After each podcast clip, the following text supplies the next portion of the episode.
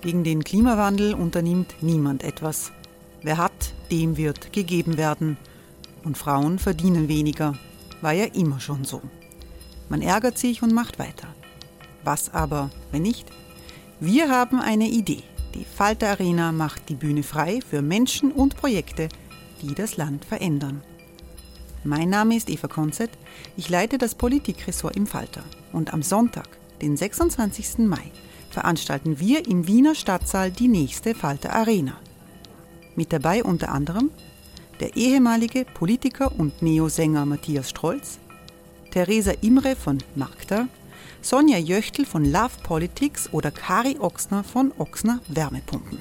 Machen statt jammern. Wir schauen uns an, wie das funktionieren kann. Kommen auch Sie vorbei. Alle Informationen und Tickets finden Sie unter falter.at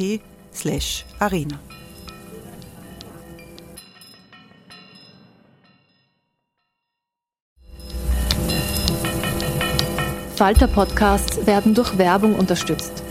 Das hilft bei der Finanzierung unseres journalistischen Angebots. Die Erderhitzung ist kein Gefühl, aber mit vielen Gefühlen verbunden. Sorgen etwa oder Angst. Eine Veranstaltung gegen diese Ohnmacht ist Tipping Time, eine Klimakonferenz der Zivilgesellschaft.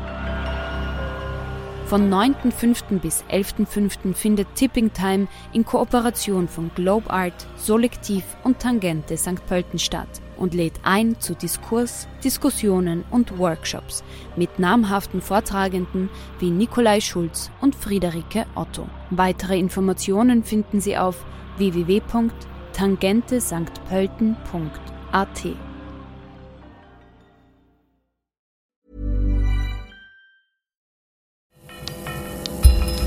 Falter Radio, der Podcast mit Raimund Löw.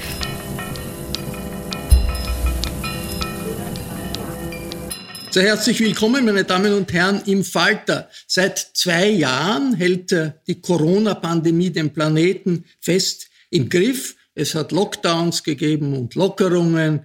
Äh, es hat strenge Maßnahmen gegeben und wilde Proteste, Impfkampagnen und Impfverweigerer, aber unter Kontrolle ist das böse Virus noch immer nicht. In Österreich ist die merkwürdige Situation, dass die Regierung von breit angelegten Lockerungen äh, spricht, diese ankündigt, genau in einem äh, Zeitpunkt, äh, in dem äh, besonders hohe Inf Infektionszahlen gemeldet werden.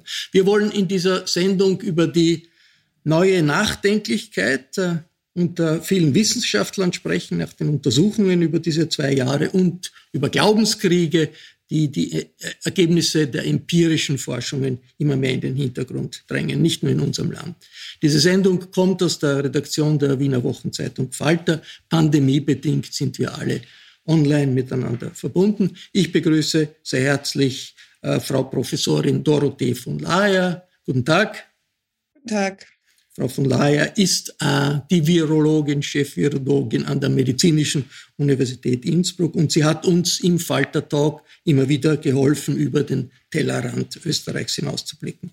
Ich freue mich sehr, dass von der Universität Krems der Epidemiologe Gerald Gartlehner gekommen ist. Hallo. Hallo, guten Tag. Herr Gartlehner, er ist in verschiedenen internationalen Forschungsstätten tätig. Ich begrüße sehr herzlich den Wissenschaftsjournalisten Kurt Langbein. Hallo. Ja, schönen Tag. Kurt Langbein ist der führende Gesundheitsjournalist des deutschen Sprachraums. Sein letztes Buch, das er gemeinsam mit Elisabeth äh, Schachler geschrieben hat, trägt den Titel äh, Das Virus in uns. Und mit dabei ist Falter-Chefreporterin Nina Horacek. Hallo. Hallo.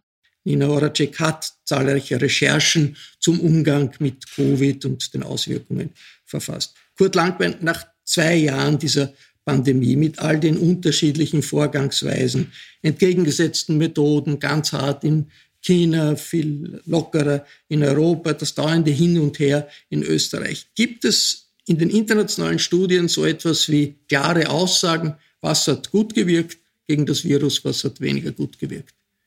Ja, zunächst einmal ist der Befund sicher ziemlich äh, verwirrend, weil es gibt Länder mit sehr harten Lockdowns, zum Beispiel Italien, Frankreich, Spanien, die sehr hohe Opferzahlen und auch hohe Infektionsraten hatten. Und es gibt Länder mit relativ rigiden Lockdowns wie Dänemark, die ganz geringe anfangs hatten.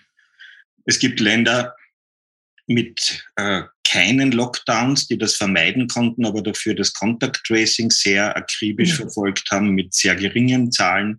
Und es gibt Länder mit sehr hohen Zahlen. Und dazwischen spielt sich irgendwie Österreich und ein guter Teil von Europa ab. Jetzt hat äh, das erste Mal einmal, glaube ich, einen recht seriösen Versuch gegeben, zu vergleichen, welche Faktoren äh, eigentlich zu Ergebnissen in dieser Pandemie führen, zu schlechteren oder besseren geführt haben in den vergangenen zwei Jahren. Das ist eine große amerikanische Studie von Public Health Experten. Und da kommt als einziger wirklich statistisch signifikant ausschlagender Parameter vor, dass das Vertrauen in die Regierung und das interpersonelle Vertrauen die zwei Faktoren sind, die wirklich entscheidend beigetragen haben zum, äh, zu geringen Infektionszahlen. Das heißt, die Länder, wo die Regierungen sehr offenbar auch schon länger sehr klar nachvollziehbare äh, Kommunikation nicht nur in Pandemiefragen setzen,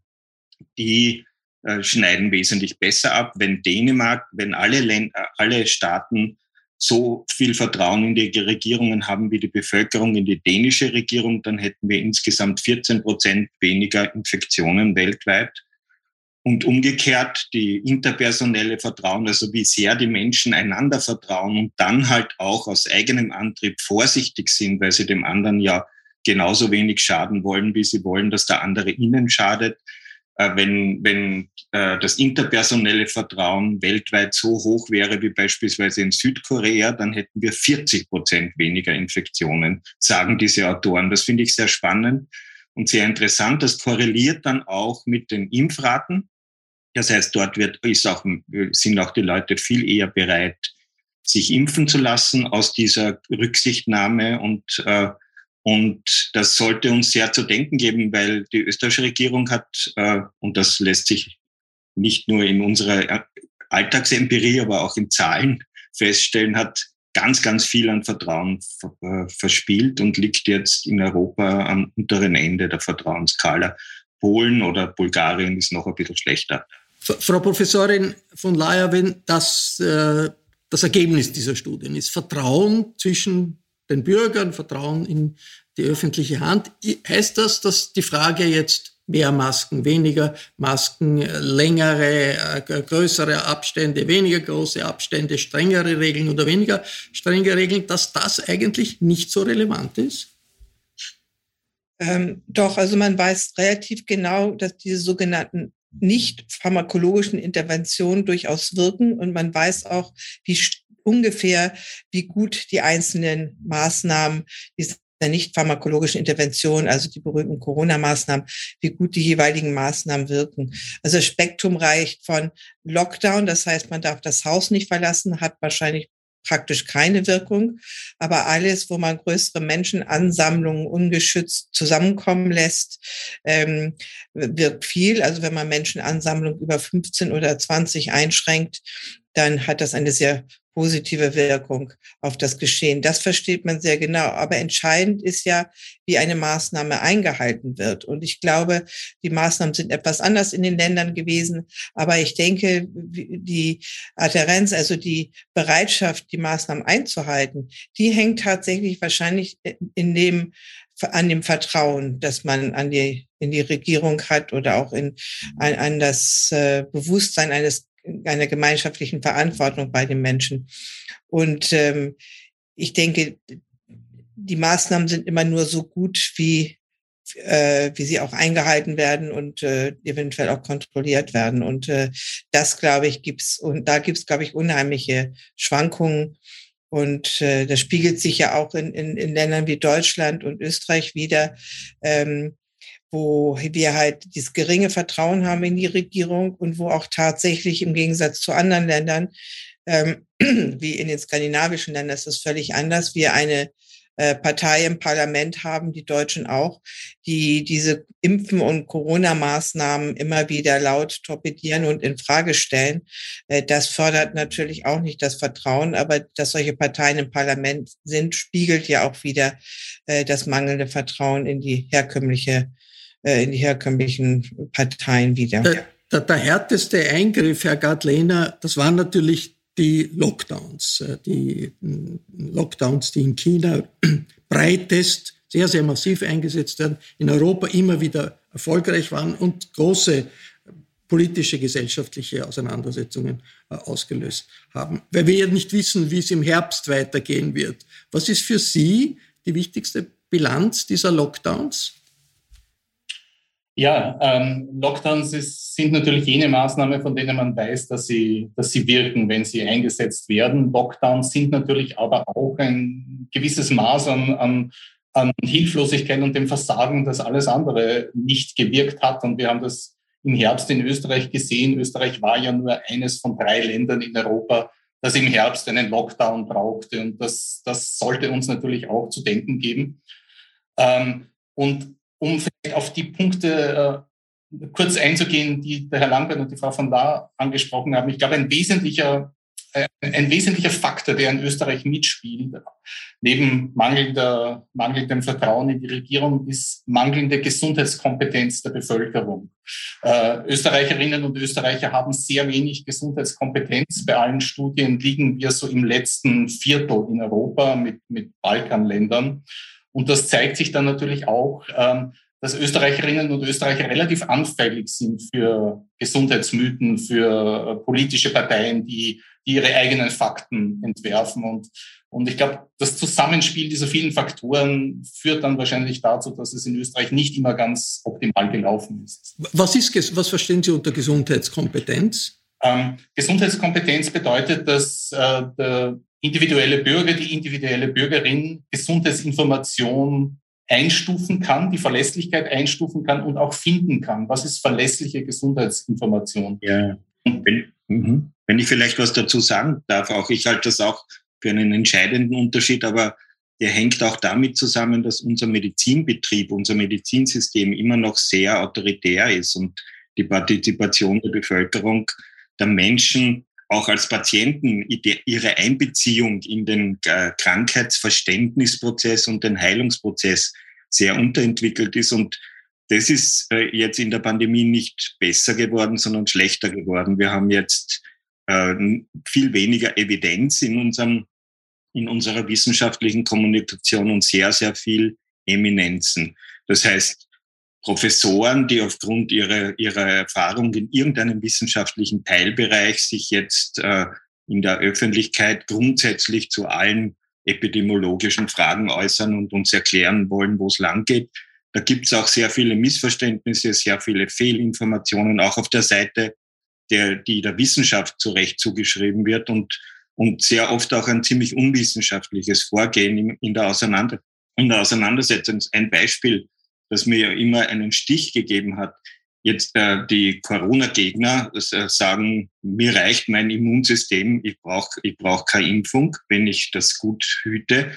Und die Impfbefürworter, das offizielle Establishment sagt dann, so ein Blödsinn, ja, das Immunsystem hilft dir gar nicht gegen Corona, sondern nur die Impfung.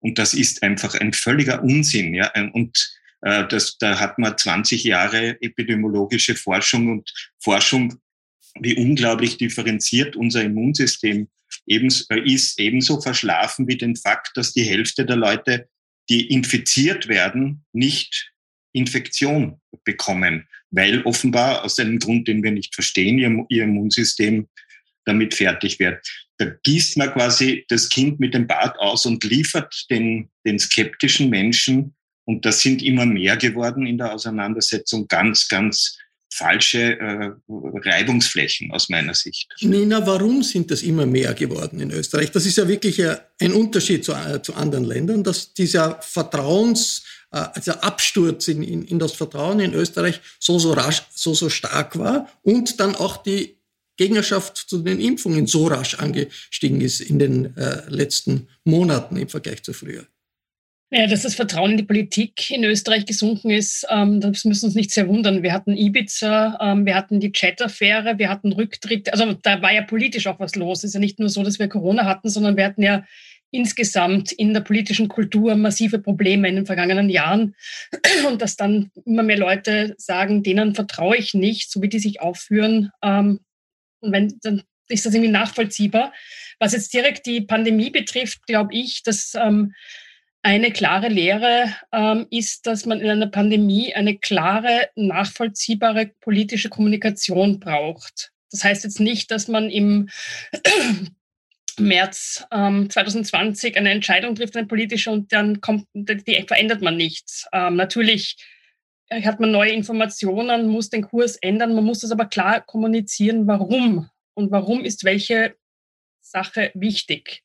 Und was ähm, leider passiert ist, es war ein ganz starker Zickzack-Kurs, sehr von Umfragen, von Meinungsumfragen getrieben. Und ich kann nicht in einem Monat sagen, ähm, übermorgen wird jeder jemanden kennen, der gestorben ist an Corona. Es kommt irgendwie ähm, die biblische Flut sozusagen. Und drei Monate später sehe ich das Licht am Ende des Tunnels und sage, die Party geht los, ähm, das Problem ist gelöst und dann geht es wieder los. Also das, das haut nicht hin, da verliert man die Leute ganz stark.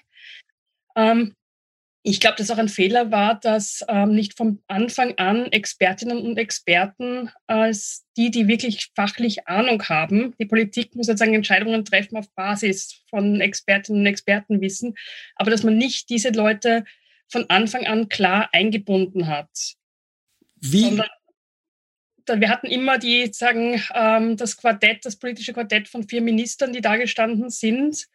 Und ich glaube im Nachhinein, ich meine, das kann ich sogar nachvollziehen, warum das passiert ist, aber ich glaube, es war ein Fehler, im Nachhinein von Anfang an eine Impfpflicht auszuschließen, sondern man hätte da auch klarer kommunizieren müssen, ähm, wir wollen prinzipiell mal keine Impfpflicht, aber wenn das und das nicht erreicht wird, werden wir nicht daran vorbeikommen.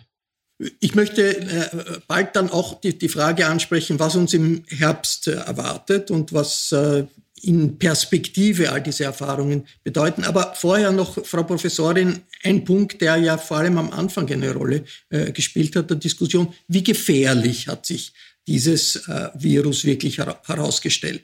Diese Ansagen, es wird viele, viele Tote geben, waren aus heutiger Sicht übertrieben, aber es hat ja tatsächlich eine große Anzahl äh, von Opfern gegeben. Wie würden Sie das heute äh, einschätzen, die Gefährlichkeit äh, dieses Virus? Kann man noch sagen, das ist ein lebensgefährlicher Virus? Ja, also die Sterblichkeit im Durchschnitt äh, ist ungefähr zwischen 0,2 und 0,5 Prozent. Ähm, die ist im Alter über 85 zwischen 15 und 20 Prozent und bei Kindern deutlich geringer als 0,1 Prozent, also sehr altersabhängig. Aber immerhin, wir haben 15 Prozent ungeimpfte über 85-Jährige und dort äh, sterben 15 bis 20 Prozent an einer Infektion. Also eigentlich ein Unding. Wir haben immer, wir haben gesehen, dass sowohl die Intensivstationsbelegung ähm, als auch die Sterblichkeit von Welle zu Welle nachgelassen hat. Das ist aber zum großen Teil mit der zunehmenden Immunität in der Bevölkerung ähm, zusammenhängt. Das heißt, äh, diese Sterblichkeiten gelten für Personen, die überhaupt keine spezifische Immunität haben. Für Menschen mit einer spezifischen Immunität ist die Sterblichkeit natürlich deutlich geringer.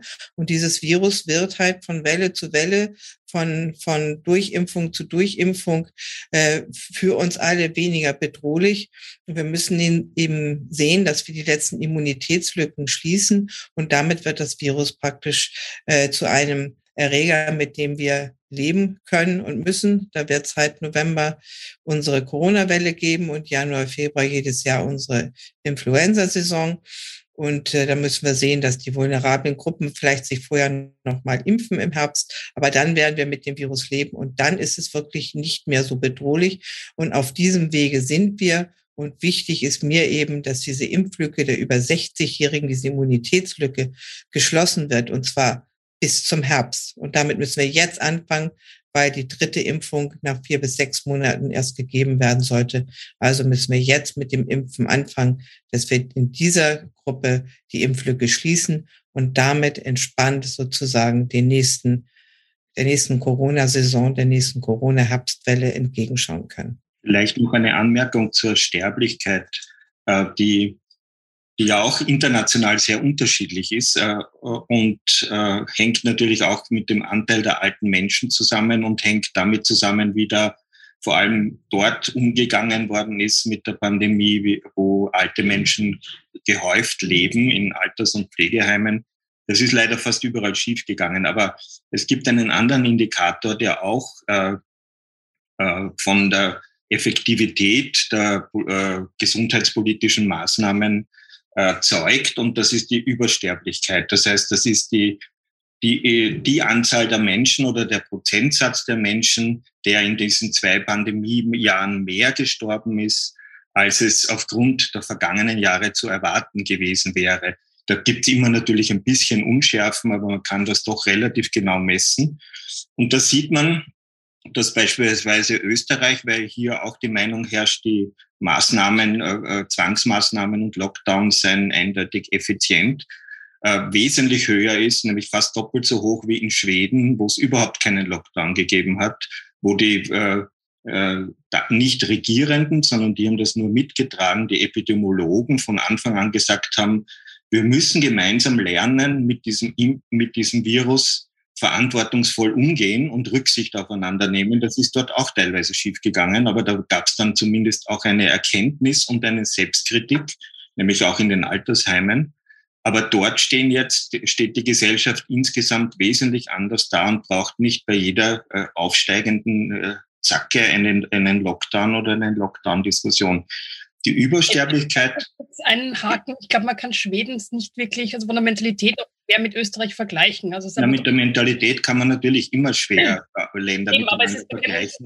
man aber vielleicht noch ein verantwortlich handelt und ich glaube, dass wir da in Österreich zu wenig, ähm, also in Österreich vielleicht noch ein Argument, äh, was, was, man sehr wohl vergleichen kann, nämlich wo, wo äh, Wodurch wurde denn diese Übersterblichkeit verursacht? Und die wurde in Österreich nur zu etwas mehr als der Hälfte durch Corona-Infektionen direkt verursacht zur etwa der zweiten Hälfte nicht. Und da müsste eigentlich die wissenschaftliche Spurensuche längst beginnen, weil das sind mit hoher Wahrscheinlichkeit überwiegend Folgen der Lockdowns. Das heißt, Unterdiagnose, das heißt ausbleibende äh, äh, Behandlungen von schwerwiegenden Erkrankungen, das heißt Auswirkungen von Isolation, die Sterblichkeit unter alten Demenzpatienten, das zeigen Studien nicht in Österreich, aber in anderen Ländern, sind stark gestiegen, ist, ist völlig plausibel.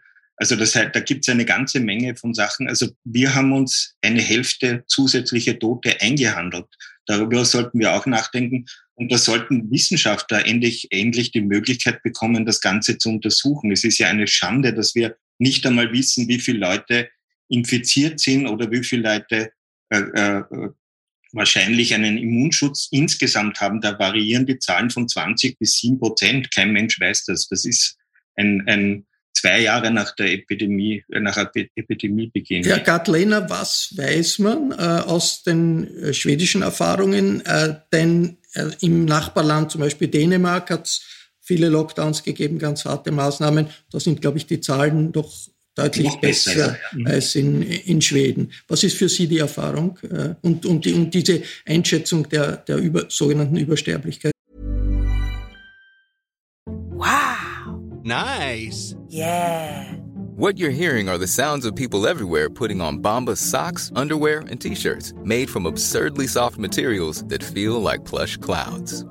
Yeah, that plush. And the best part, for every item you purchase, Bombas donates another to someone facing homelessness. Bombas, big comfort for everyone. Go to bombas.com slash ACAST and use code ACAST for 20% off your first purchase. That's bombas.com slash ACAST, code ACAST.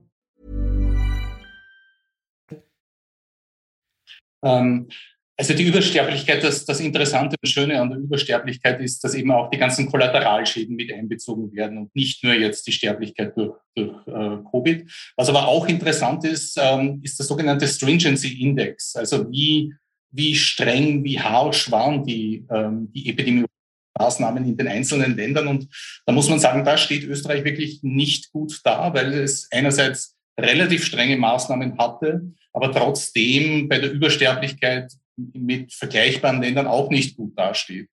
Die Übersterblichkeit ist noch immer deutlich besser wie jetzt in osteuropäischen oder Balkanländern, aber doch äh, fast ums Doppelte oder ums Doppelte so hoch wie in Deutschland, wie in skandinavischen Ländern.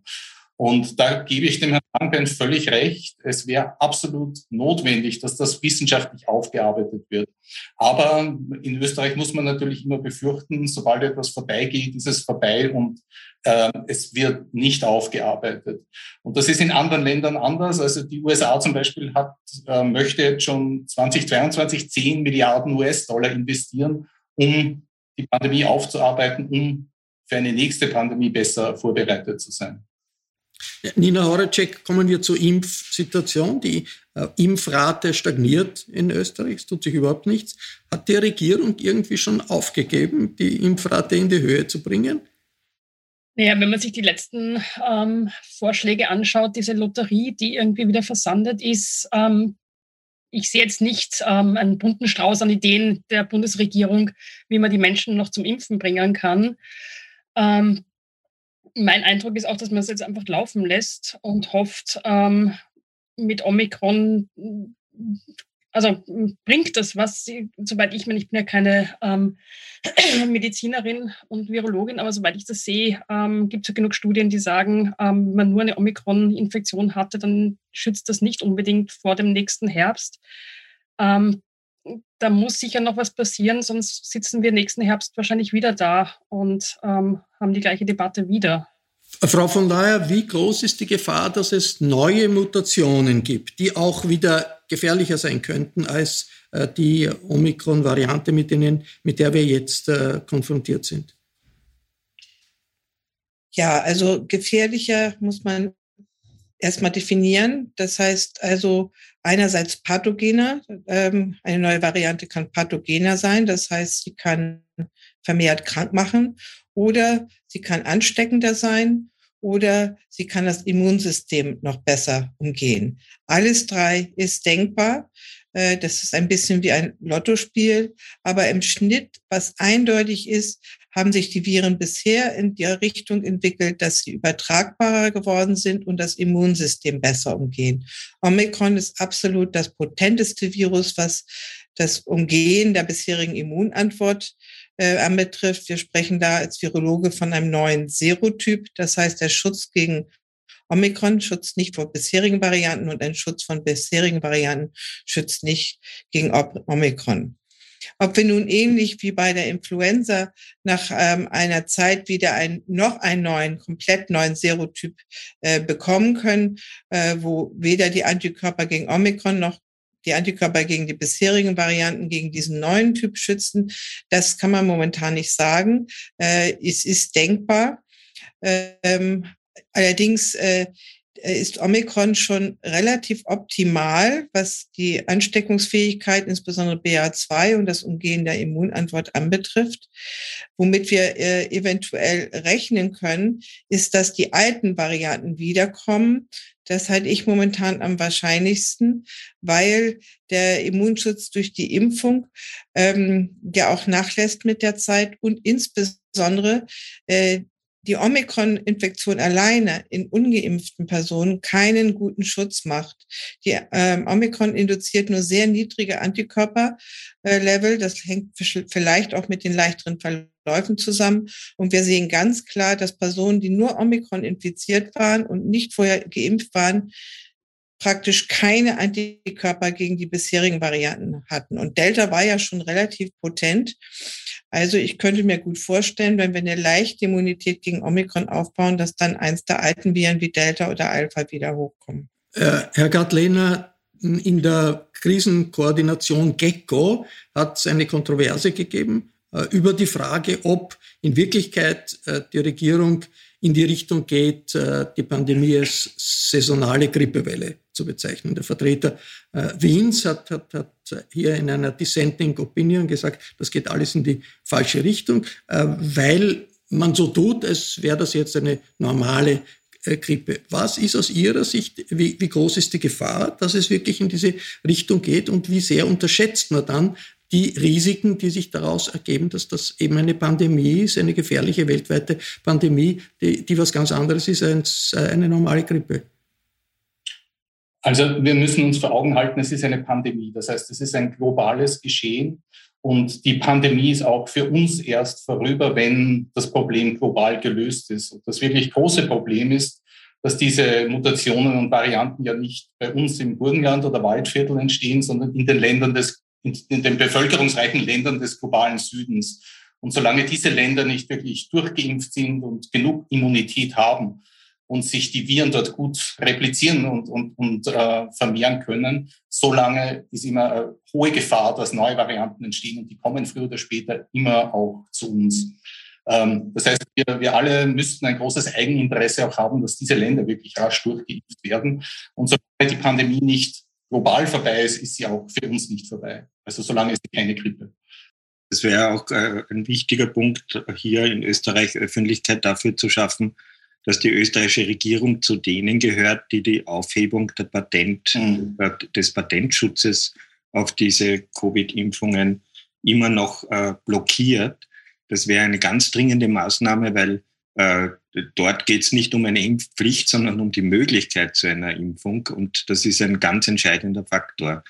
Zur Impfpflicht würde ich gerne auch noch ein paar Worte ganz sagen, kurz. weil ich für völlig kontraproduktiv. Und es ist ja auch so, dass die seit die beschlossen wurde, das sieht man in den Kurven in, in, in Österreich, die Impfbereitschaft, sich erstmals impfen zu lassen, total gesunken ist und auf einem fast nicht wahrnehmbaren äh, Niveau stagniert. Andererseits, das funktioniert nicht. And, äh, andererseits, es hat natürlich viele Impfverpflichtungen gegeben. Früher hat in vielen äh, Staaten funktioniert, manchmal besser, manchmal, manchmal weniger gut. In Österreich zurzeit funktioniert es. Nein, das nicht würde ich auch nicht so sehen. Die Impfpflichten, also Pocken ist so quasi die große Erfolgsgeschichte. Das hat immerhin 160 Jahre gedauert. Und die ersten Auseinandersetzungen um die Impfpflicht haben damals äh, 1850 schon begonnen, auch mit einer massiven Gegnerschaft. Die Impfpflicht macht nämlich etwas und das ist äh, sozialpsychologisch eigentlich auch ein bisschen verständlich in entwickelten Demokratien, wo Leute sich als Individuum wahrgenommen und respektiert äh, fühlen wollen.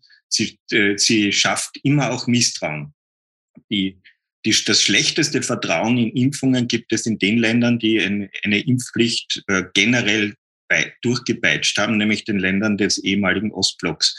Da sieht man, was sozusagen Impfpflichten insgesamt auch anrichten können. Und die Effizienz von Impfpflichten wird international durchaus zwiespältig diskutiert. Bei ganz, uns ist sie jedenfalls kontraproduktiv. Ganz, ganz, ganz kurze Runde zur, zur Impfpflicht. Herr Gatlehner, gut, Italien zum Beispiel hat eine äh, Impfpflicht für alle über 50. In New York gibt es in großen Firmen Impfpflicht. Also es wird schon immer wieder eingesetzt und ist nicht nur etwas, was in Österreich äh, verwendet wird. Also ich, ich äh, bin nicht grundsätzlich gegen die Impfpflicht. Ich halte nur die Impfpflicht in der jetzigen Form ab 18 zum jetzigen Zeitpunkt für Österreich nicht, nicht zielführend. Frau äh, Professorin von Laay, wie, wie sehen Sie Impfpflicht als Instrument? Kurt Langbein hat sich ja sehr kritisch geäußert. Also unter dem Gedanken, dass man äh, in Zukunft entspannter mit weiteren Wellen umgeht, äh, würde ich alles begrüßen, was die Impflücke der über 60-Jährigen schließt. Also eine Impfpflicht von über 60-Jährigen, dass man die nur da durchsetzt, aber begleitet auch mit massiven Aktionen, wo man auf äh, die Menschen in diesen Altersgruppen zugeht, sie aufklärt und sie impft so äh, mit festen Terminen. Das hat man doch in Portugal hinbekommen. Da sind über weit über 95 Prozent der über 60-Jährigen geimpft. Warum bekommt man das bei uns nicht hin? Das muss doch machbar sein. Ich verstehe das ehrlich gesagt überhaupt nicht. Nina, chancenlos, Impfpflicht in Österreich? Ich würde sagen, wir haben in Österreich ein Impfprivileg. Wir haben das Glück, dass wir uns gratis impfen lassen können. Das haben ganz, ganz viele Menschen auf der Welt nicht. Also ich finde, man soll es auch mal so sehen. Ähm, und was ich mir wünschen würde, also ich, wie gesagt, ich fand es ein Fehler, dass man die Impfpflicht von Anfang an ausgeschlossen hat, weil wenn man danach kommt, kommt das nochmal schlechter. Und wenn man dann sagt, jetzt müsst ihr euch aber impfen lassen, obwohl wir immer gesagt haben, ihr müsst euch sicher nicht impfen lassen. Ähm, ich würde mir viel mehr Aufklärung wünschen. Ich glaube, es wäre auch wichtig, dass die Hausärztinnen und Hausärzte viel stärker eingebunden sind, weil das sind die, die Leute, wo man hingeht, wenn es einem schlecht geht, denen vertraut man, die kennt man. Und da muss man einfach viel stärker rankommen. Genauso wie ich mir wünschen würde, ähm, dass alle Eltern informiert werden, was das für ihre Kinder bedeutet, wenn sie geimpft sind. Ähm, wir reden immer von den Folgen, die es vielleicht geben kann bei Impfungen. Es gibt auch, ähm, also es gibt ja auch ähm, sagen Folgen oder Risiken, die sind halt vergleichsweise extrem gering. Wir sollten aber auch klarer machen, was das Risiko ist, wenn man ungeimpft erkrankt ist. Ähm, da sind die Folgen viel schlimmer und viel wahrscheinlicher. Ich bedanke mich sehr herzlich bei Ihnen allen fürs Mitmachen bei dieser Diskussion. Das war eine Sendung über Erfahrungen äh, und Ausblick nach zwei Jahren äh, Corona. Äh, die aktuelle Corona-Diskussion findet ihren Niederschlag immer im Falter, genau genommen jede Woche. Daher ist ein Abonnement des Falter gar keine schlechte Idee. Ich darf mich verabschieden. Bis zur nächsten Folge.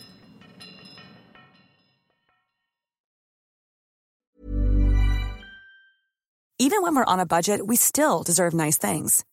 Quince is a place to scoop up stunning high-end goods for 50 to 80% less than similar brands.